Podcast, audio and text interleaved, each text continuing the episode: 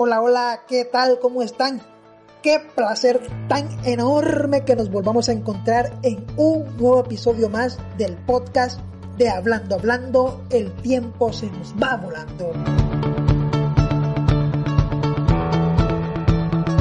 Gracias por hacer de este espacio algo tan importante y qué alegría que allí donde usted esté haciendo lo que esté haciendo, este espacio lo pueda estar acompañando, porque para eso estamos, para hacernos compañía. Hoy conversamos con la figura mundialista que nos representó en la Copa del Mundo Qatar 2022 y que además es el candidato número 17 de una lista de 25 del mejor árbitro del mundo. Esto lo ha dado a conocer la Federación Internacional de Fútbol sobre Historia y Estadística.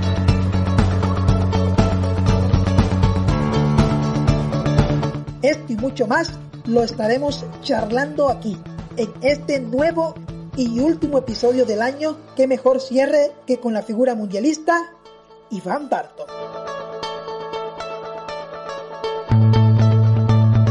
Hola, profe, ¿qué tal? ¿Cómo está? Hola, bien, por aquí, mire. Qué, qué gusto saludarlo. ¿Qué, qué, qué se siente, profe, ser, ser un mundialista ahora? ¿Cómo lo vive usted, que ya, ya es parte de la historia también? Bueno, cuando uno existe como árbitro, siempre se trata de metas, y la mayor meta que un árbitro puede trazar es estar en una Copa del Mundo, ¿verdad? Este, soñamos con, con, lograr eso, con hacer un papel importante en un mundial. Entonces, ¿qué significa eso? El hacer realidad un sueño, el cumplir... Eh, una de las metas más grandes que me he trazado en mi vida a nivel profesional, en este caso como árbitro. Y representa también un nuevo reto, porque ahora, este, con muchos años aún en activo y con lo que está por venir, pues eh, al llegar a la vara bastante alta, significa un reto para poder superarnos a, nosotros mismos y, y todavía lograr eh, algo todavía más grande en lo que está por venir. Wow, profe, ¿cómo, ¿cómo ha vivido esa gran experiencia en Qatar? Cuénteme. Bueno, nosotros llegamos a Qatar eh, pensando en que existía la posibilidad de que no fuéramos a dirigir, que fuéramos tomados en cuenta como cuarto árbitro. Sabíamos esto en base a lo que ha pasado anteriormente, que era nuestro primer mundial, el factor de la edad, que muchos árbitros presentes también que se enfrentaban a su segunda participación y unos hasta, eh, decirlo, hasta su tercera participación, era el tercer mundial para algunos. Entonces sabíamos de toda esta experiencia que había entre el grupo de árbitros, un grupo bastante grande de árbitros, y que nosotros al ser el primer mundial por la edad, existía esa posibilidad de ser solo cuarto árbitro. Entonces llegamos con, esta, con estas expectativas y dentro de nuestros mejores escenarios estaba el poder arbitrar un juego, el poder dirigir un partido como árbitro principal. Ese era una eh, como nuestro mejor escenario y realmente hacerlo realidad y no solo eso, sino que también dirigir dos partidos más de una eliminatoria significó algo lo más grande en mi vida porque era como algo no esperado, pero en cuanto nosotros recibimos el primer juego sabíamos que, que podíamos hacerlo realidad, que existía la posibilidad de poder competir ¿verdad? Para poder ganarnos no solo esa oportunidad, sino, solo, sino otro partido y al final se terminaron siendo cuatro, uno como, como cuarto árbitro y los otros tres como árbitro principal. Profe, termina siendo como una bendición poder arbitrar casi dos partidos. Diosito se lo puso en el camino. Sí, sin duda que siempre nosotros estábamos conscientes que habíamos hecho lo que nos correspondía a nosotros en todo el proceso mundialista. Habíamos hecho una gran eliminatoria, habíamos hecho un gran torneo de Liga de Campeones, la Champions League en CONCACAF, de hecho hicimos la final de ida. Entonces para nosotros estaba claro que habíamos hecho los, hecho los méritos técnicos para poder ganarnos la oportunidad de estar ahí, para poder ganarnos un partido. Pero también eh, siempre hay cosas que no están en las manos de uno y es ahí cuando eh, uno encomienda todo a Dios, ¿verdad? A que Él haga lo que no está en nuestras manos. Eso nos, junto con David, personas de mucha fe y nosotros encomendamos nuestro trabajo a Dios y al final es la bendición más grande que hemos podido tener, el que el papel que realizamos fuera muy bueno y el privilegio de poder hacerlo en nombre de, del arbitraje salvadoreño, del fútbol salvadoreño y de la sociedad salvadoreña. Profe, y también una bendición importante que hay que quitarle mérito y bendición también a la señora Santa Ana que nos mandó a santanecos a que nos fueran a representar también. Sí, sin duda que eh, Santa Ana tiene una lista interminable de personas que han hecho cosas importantes en, los rubros en los que se desempeñan, ¿verdad? De repente no existe así quizás como un registro bien a la mano de todas las personas, pero hay muchos santanecos que han hecho cosas importantes en muchos aspectos profesionales eh, en, la vida y para nosotros el sumarnos a esa lista nos llena de mucho orgullo, de mucho privilegio, porque ahora Santa Ana es visto como, como un departamento en el que las personas que salen de esta ciudad, que vivimos acá, eh, tenemos mucho talento en muchos aspectos. En el deporte no ha sido la excepción.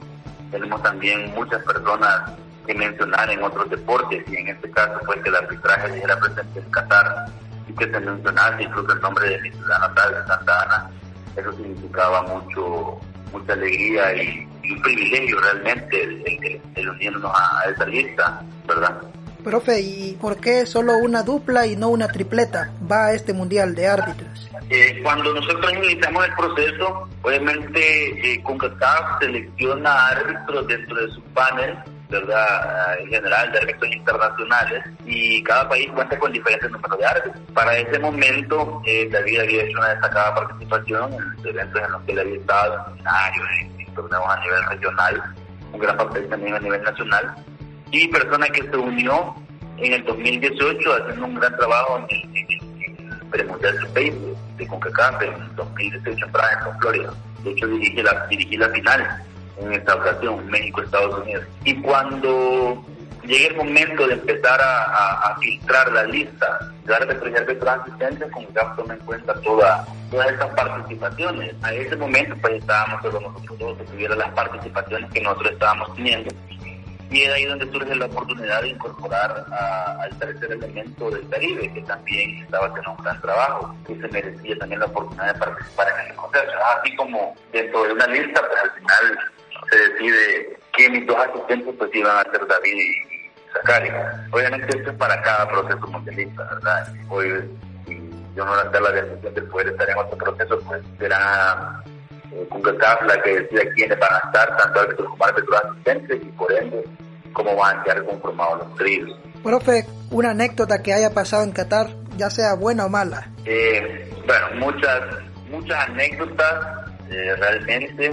A nivel arbitral, eh, creo que el hecho de la, la nunca había yo estado en, en, un torneo en el que la seguridad fuera tan tan extrema, por decirlo así, ¿verdad? Con los árbitros, se algo que nunca lo había visto, que era que siempre nosotros cuando salíamos del hotel, siempre viajábamos a una velocidad constante, nunca lo teníamos. Y hasta que nos dijeron que era porque desde la salida se coordinaba que todos los semáforos estuvieran en un verde al momento de pasar nosotros y pasar las elecciones, algo que nunca lo había vivido y una anécdota bastante bonita, ¿verdad? Porque sentir ese trato, esa importancia eh, eh, eh, era algo que por primera vez lo, lo, lo, decíamos y algo que ayudaba a que tanto árbitros como las selecciones, los coordinadores que estaban involucrados en los partidos tuvieran a tiempo y servía para que la gente de FIFA que se trasladaba de, un, de un a otro para ver los partidos también pudiera hacer del tiempo.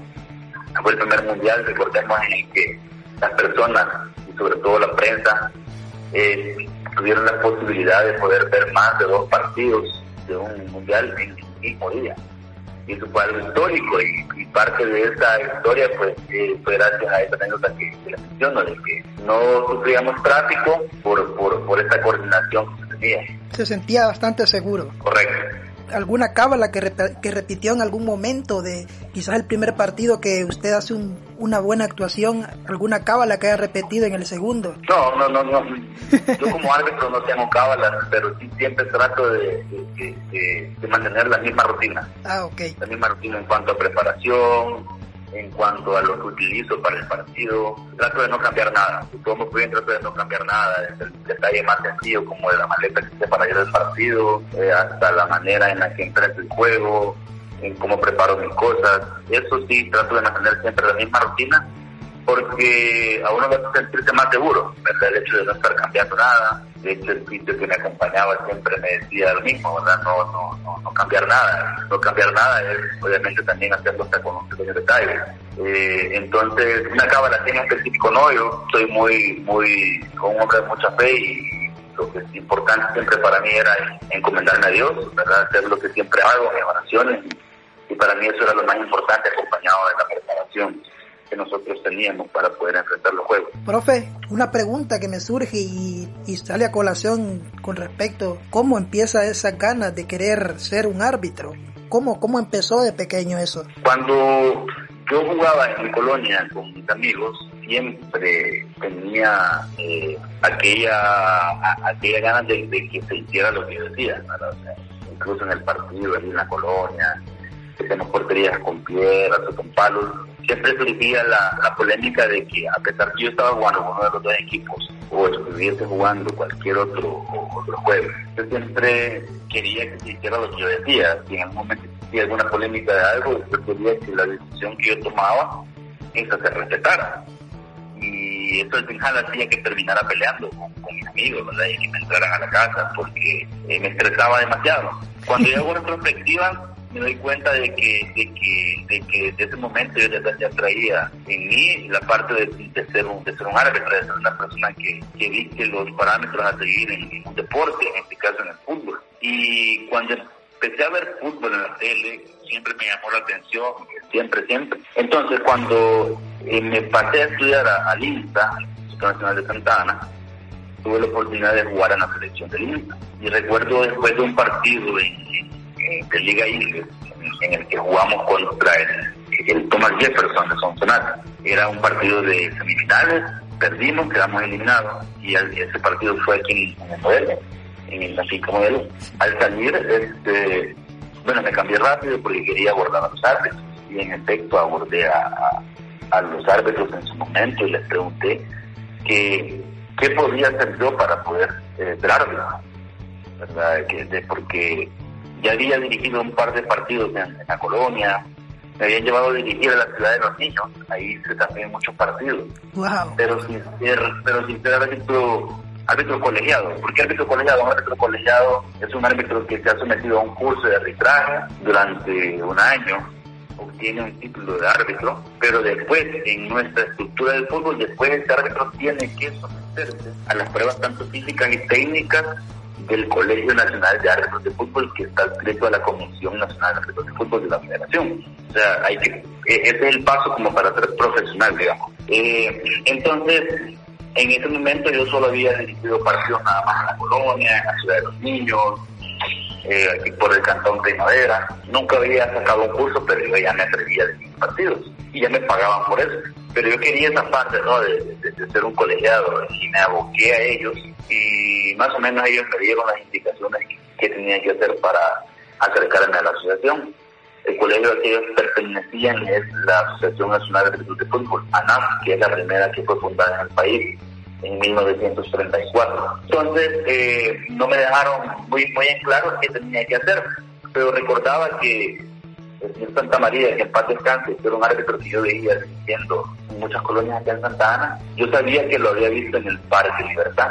Entonces, tomando la información que ellos me daban, con la hora con la que yo había visto a ese señor pasar por el parque, yo a esa hora, cuando lo veía pasar, era porque iba a pasar por el árbitro. Entonces, en vez de irme a esperar el, puja para mi casa, ahí por el parque me fui y me senté y a esperarlo y efectivamente lo vi. Y cuando lo vi lo abordé y me dijo, sí, con mucho gusto y me llevó al colegio de árbitros no recuerdo la fecha exacta. Luego eh, sometieron a votación y me aceptaban como aspirante arbitral, como aspirante, ¿verdad? Para poder sacar el curso. Okay. Y al final, el siguiente sábado, o sea, fue viernes, el, día después, el sábado, fui a la primera clase y tanto era la saturación, la saturación de partidos que tuvieron que darme dos partidos para el siguiente día, que era domingo. Entonces, en mi, en mi tercer día, en mi segundo día en el colegio, me dieron dos partidos. Bueno, de ahí para acá el resto de historia, así fue como ya inicié, me regalaron unos informes, y empecé, ya empecé fin de semana, fin de semana a dirigir en las colonias ya como árbitro de ANAF y saqué mi título de árbitro clase nacional en ANAF y luego eh, mientras estaba sacando este, este, curso rápidamente a los tres meses de estar en el colegio eh, uno de los árbitros que en su momento era federado y era Carlos William Flores que fue asistente, árbitro de primera división invitó a los entrenos del CONAFE Santa Ana, que son, siguen siendo las 6 de la mañana de martes a viernes en el INDE, sigue siendo la hora en la que entrenamos. Y me aboqué y después de entrenar, a los cuatro meses de estar entrenando, pues hice mis primeras pruebas físicas y es así como las paso.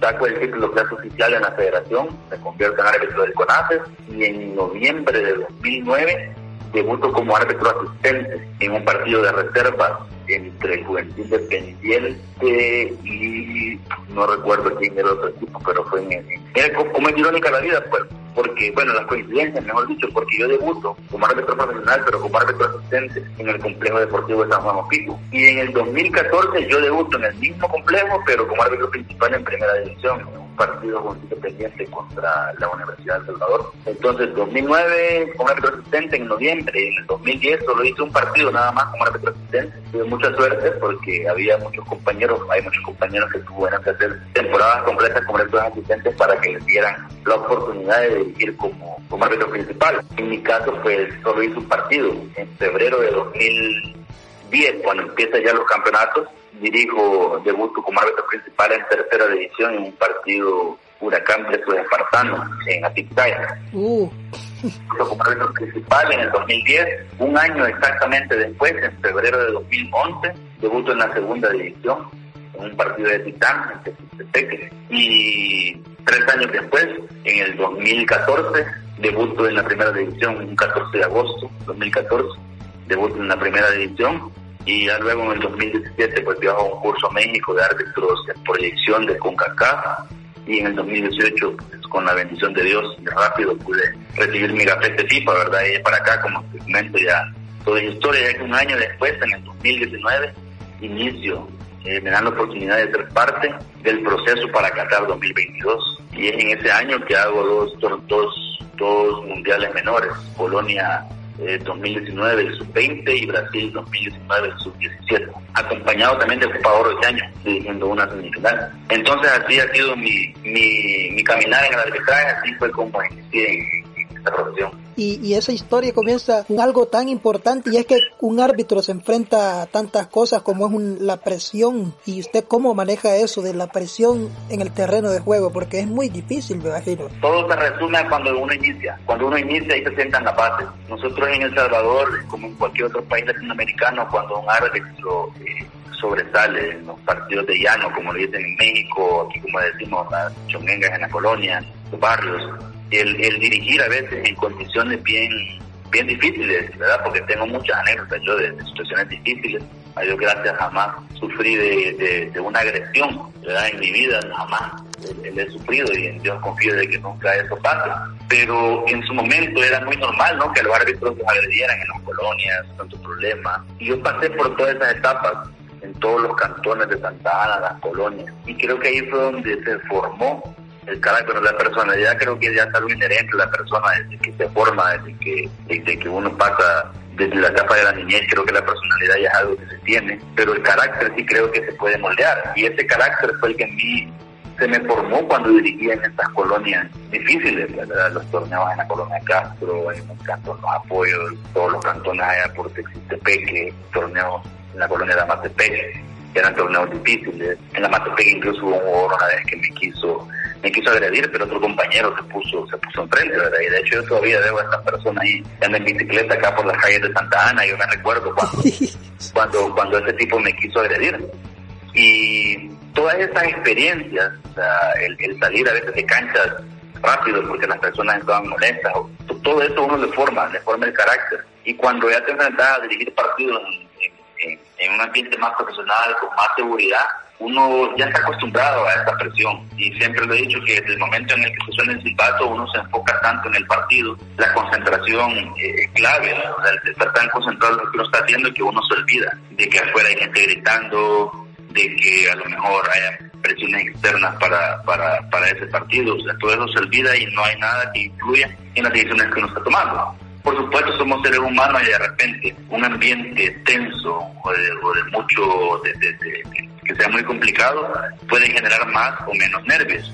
Pero con la medida que los años pasan, con a medida que la experiencia se va acumulando, uno encuentra herramientas para poder manejar este, esta, la presión en los nervios. Y en, mi caso, en mi opinión, la mejor herramienta es una buena preparación, es una seguridad en, uno mismo de que uno puede hacer las cosas bien. Entonces, esa seguridad acompañada de, de una buena preparación y la confianza en Dios creo que es la fórmula perfecta para enfrentar los compromisos y manejar la presión de la mejor manera. Profe, yo, yo siempre me he preguntado qué tanta seriedad debe tener un árbitro. Bueno, creo que como toda profesión uno debe, uno debe ser serio en, cuando desempeña su trabajo. Muchos que me conocen saben que puedo, puedo ser muy amigo fuera de la cancha, pero al momento de, de arbitrar el juego, de dirigir el partido, pues me concentro y me aplico como, como debe ser. no quiere decir que voy a andar con, con cara enojado todo el partido, ¿no? Pero el partido requiere de muchas facetas, requiere de, que el árbitro actúe eh, de diferentes maneras, algunas veces bastante amigable, sonriendo con los jugadores, pero otras veces también bastante serio y hasta enojado.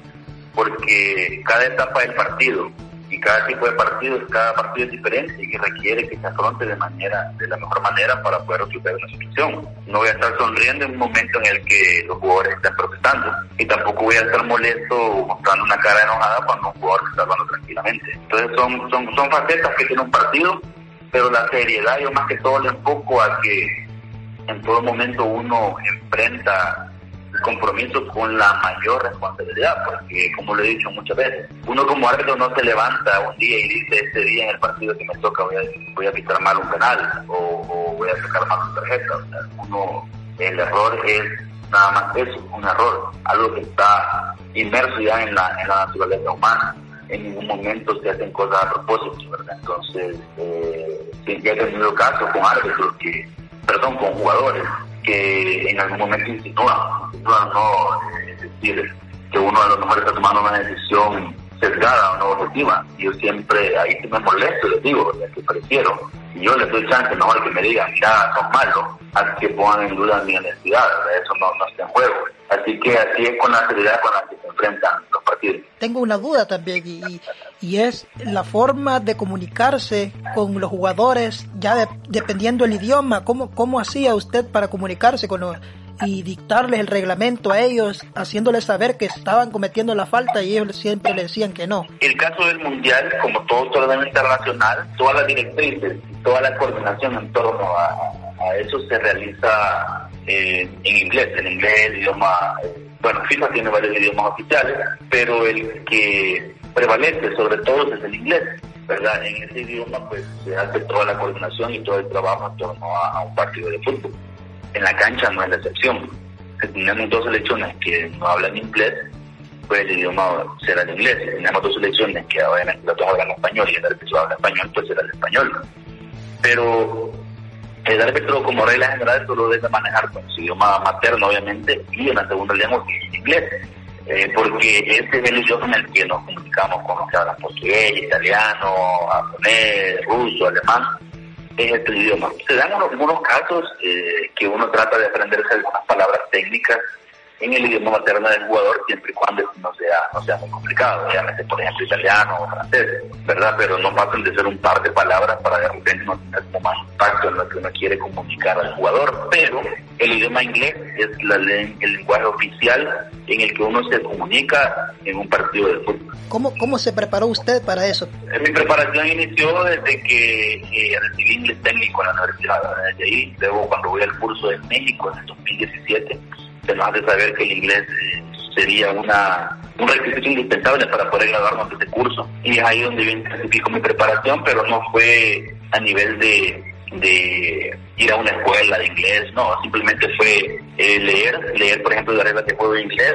Eh, yo ya leía literatura en inglés, en el caso de mi carrera, los libros de química, y también el de ver series ponerla de repente en español pero con subtítulos en inglés o ponerla en inglés, los subtítulos también en inglés. Así fue como yo traté de prepararme para la segunda etapa de este, este seminario, es familiarizar mucho mi oído con, el idioma, el practicarlo. Y uno de los aspectos claves es no tener, no tener temor, porque te pongo un ejemplo, hay personas que hacen cursos de inglés, hacen los no sé cuántos niveles, ¿no? Para sacar un, curso completo de inglés, pero de repente tienen temor o no tienen la oportunidad de practicarlo. En mi caso era al revés, yo no tuve la oportunidad o no, no fui a un curso de inglés como tal, me formé de manera auto, autodidáctica, digamos, me formé en, a como yo podía. En viajaba, ya no y tenía la oportunidad de practicarlo, de platicarlo, de escucharlo y no tenía el temor de hacerlo, el temor de equivocarme. Entonces prácticamente eso me ayudó a que rápidamente yo me familiarizara mucho con el idioma, ¿verdad? Eh, entenderlo lo entiendo a un 100%, en un 100% lo entiendo y hablar por un 80-85% he mejorado mucho y, esto sin, sin necesidad de ir a una academia porque tengo la oportunidad, tengo la oportunidad de viajar y de poder, digamos, eh, perder ese miedo, ¿no? A practicarlo con, con, las personas y aparte que uno se ve obligado a hacerlo, ¿verdad? Porque como te digo, es el idioma que uno tiene que comunicar. Entonces aquí ha sido mi experiencia y mi formación con, con el idioma. Profe, ya que hablaba del reglamento, que lo leía en inglés, ¿cómo ha hecho para aprenderse por lo menos la base del reglamento? Porque es muy difícil aprendérselo todo al pie de la letra. ¿Cómo ha hecho usted para poder discernir y saber, saber cómo pitar la falta apegado a la regla? Con el reglamento me empecé a familiarizar desde que empecé a sacar el curso de árbitros, o sea, hace más de 12 años. Y con el paso del tiempo eh, uno se mantiene en constante estudio de las modificaciones que sufren las reglas de juego obviamente uno no se las aprende de memoria. Hay aspectos técnicos que no hace falta recordarlos porque ya son cosas que se manejan a nivel de coordinador de partidos, por ejemplo, las medidas, o sea, uno ya no anda midiendo una cancha y hay personas que se encargan de hacer eso. Pero sí están las partes cruciales, ¿verdad? Las partes cruciales, las reglas más importantes, que no necesariamente son aprender de memoria, sino la interpretación correcta que se debe dar de la regla del juego. Y todo se basa en la interpretación que uno hace bajo las directrices que se establece, ¿verdad? Tampoco se trata de que cada árbitro va a tener su, su opinión personal de las reglas de juego, no. No existen opiniones personales, no hay una interpretación basada en directrices, en consideraciones, y que siempre vivimos en la constante búsqueda de la uniformidad. Entonces, a lo largo de hacer partidos cada fin de semana, estar en torneos, estar en capacitaciones, seminarios.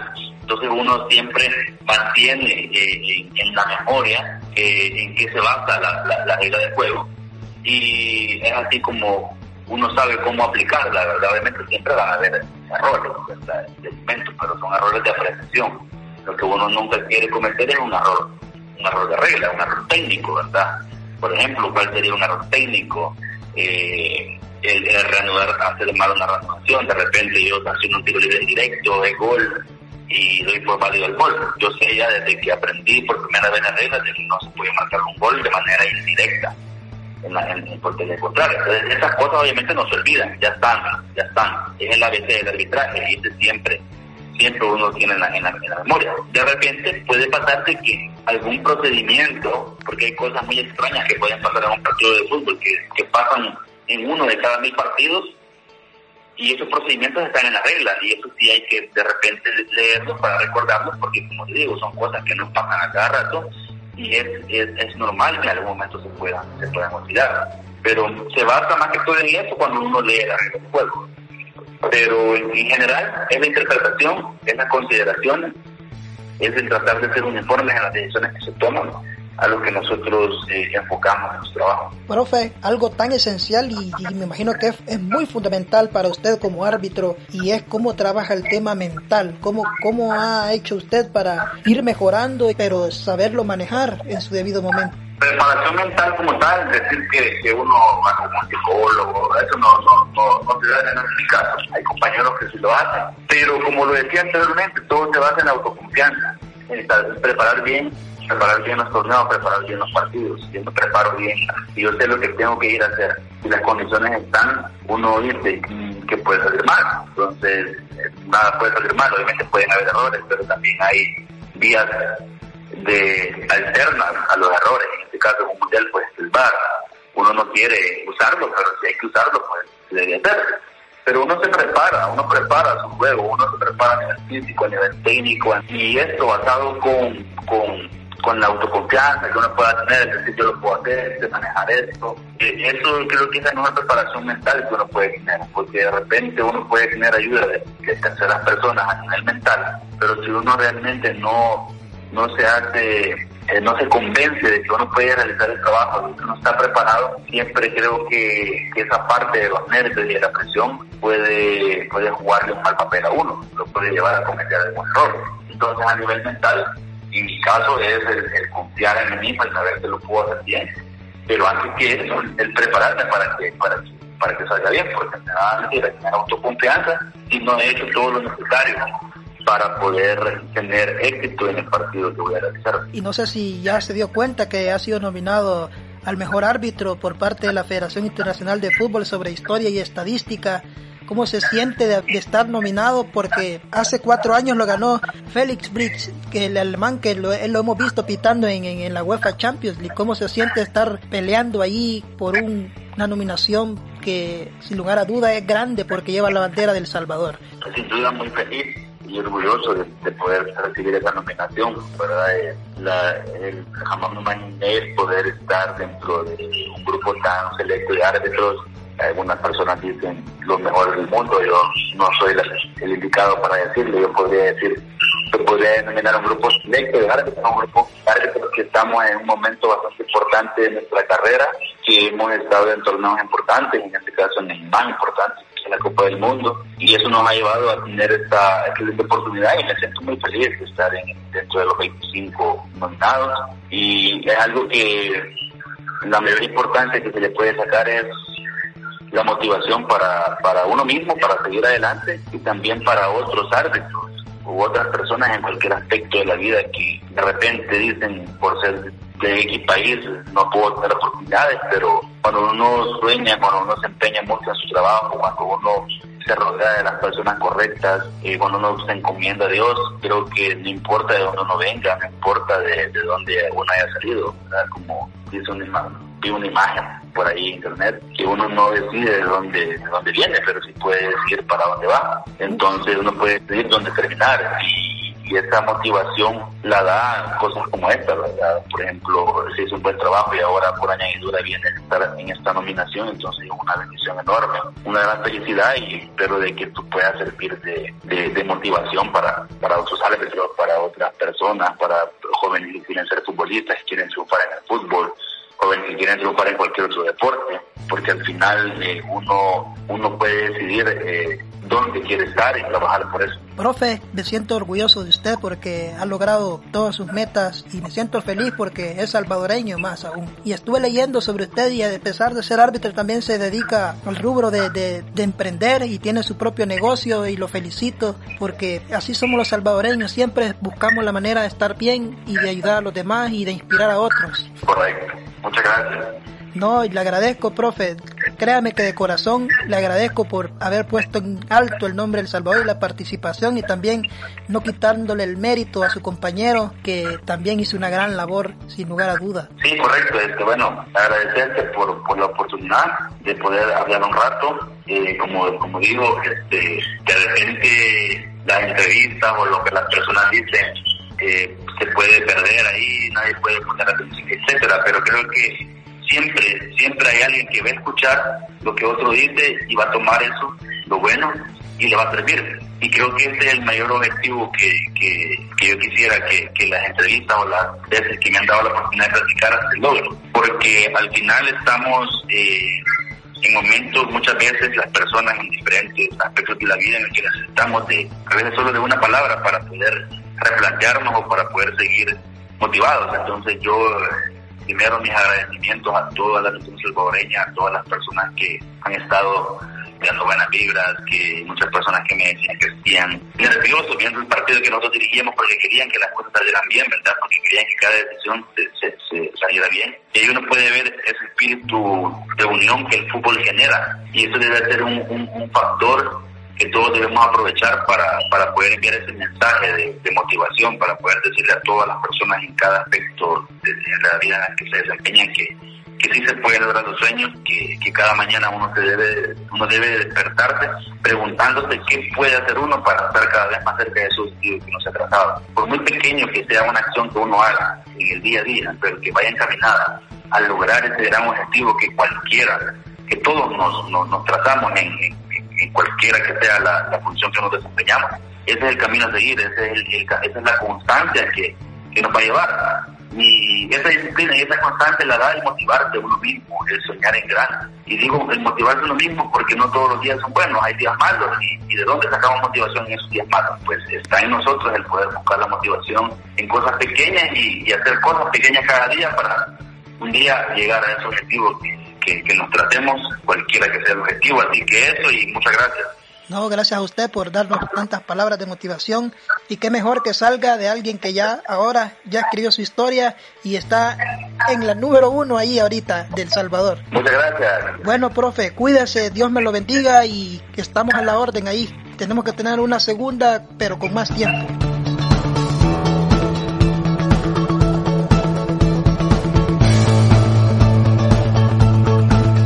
Muchas gracias por el tiempo, profesor, y muchas gracias por la valiosa e interesante oportunidad de poder charlar y cerrar un año más de este espacio que con mucho cariño ha sido creado para todos ustedes.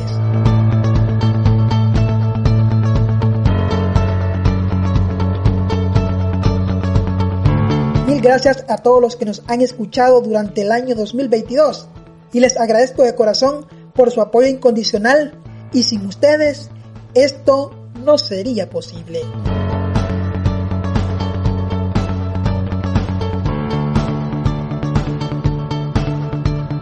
Espero el año nuevo poderles traer el mejor contenido posible, porque me debo a ustedes y gracias a ustedes este podcast sigue adelante.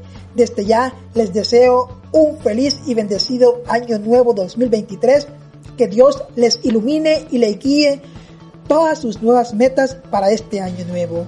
Les mando un fuerte abrazo a cada uno de ustedes en las diferentes partes del mundo.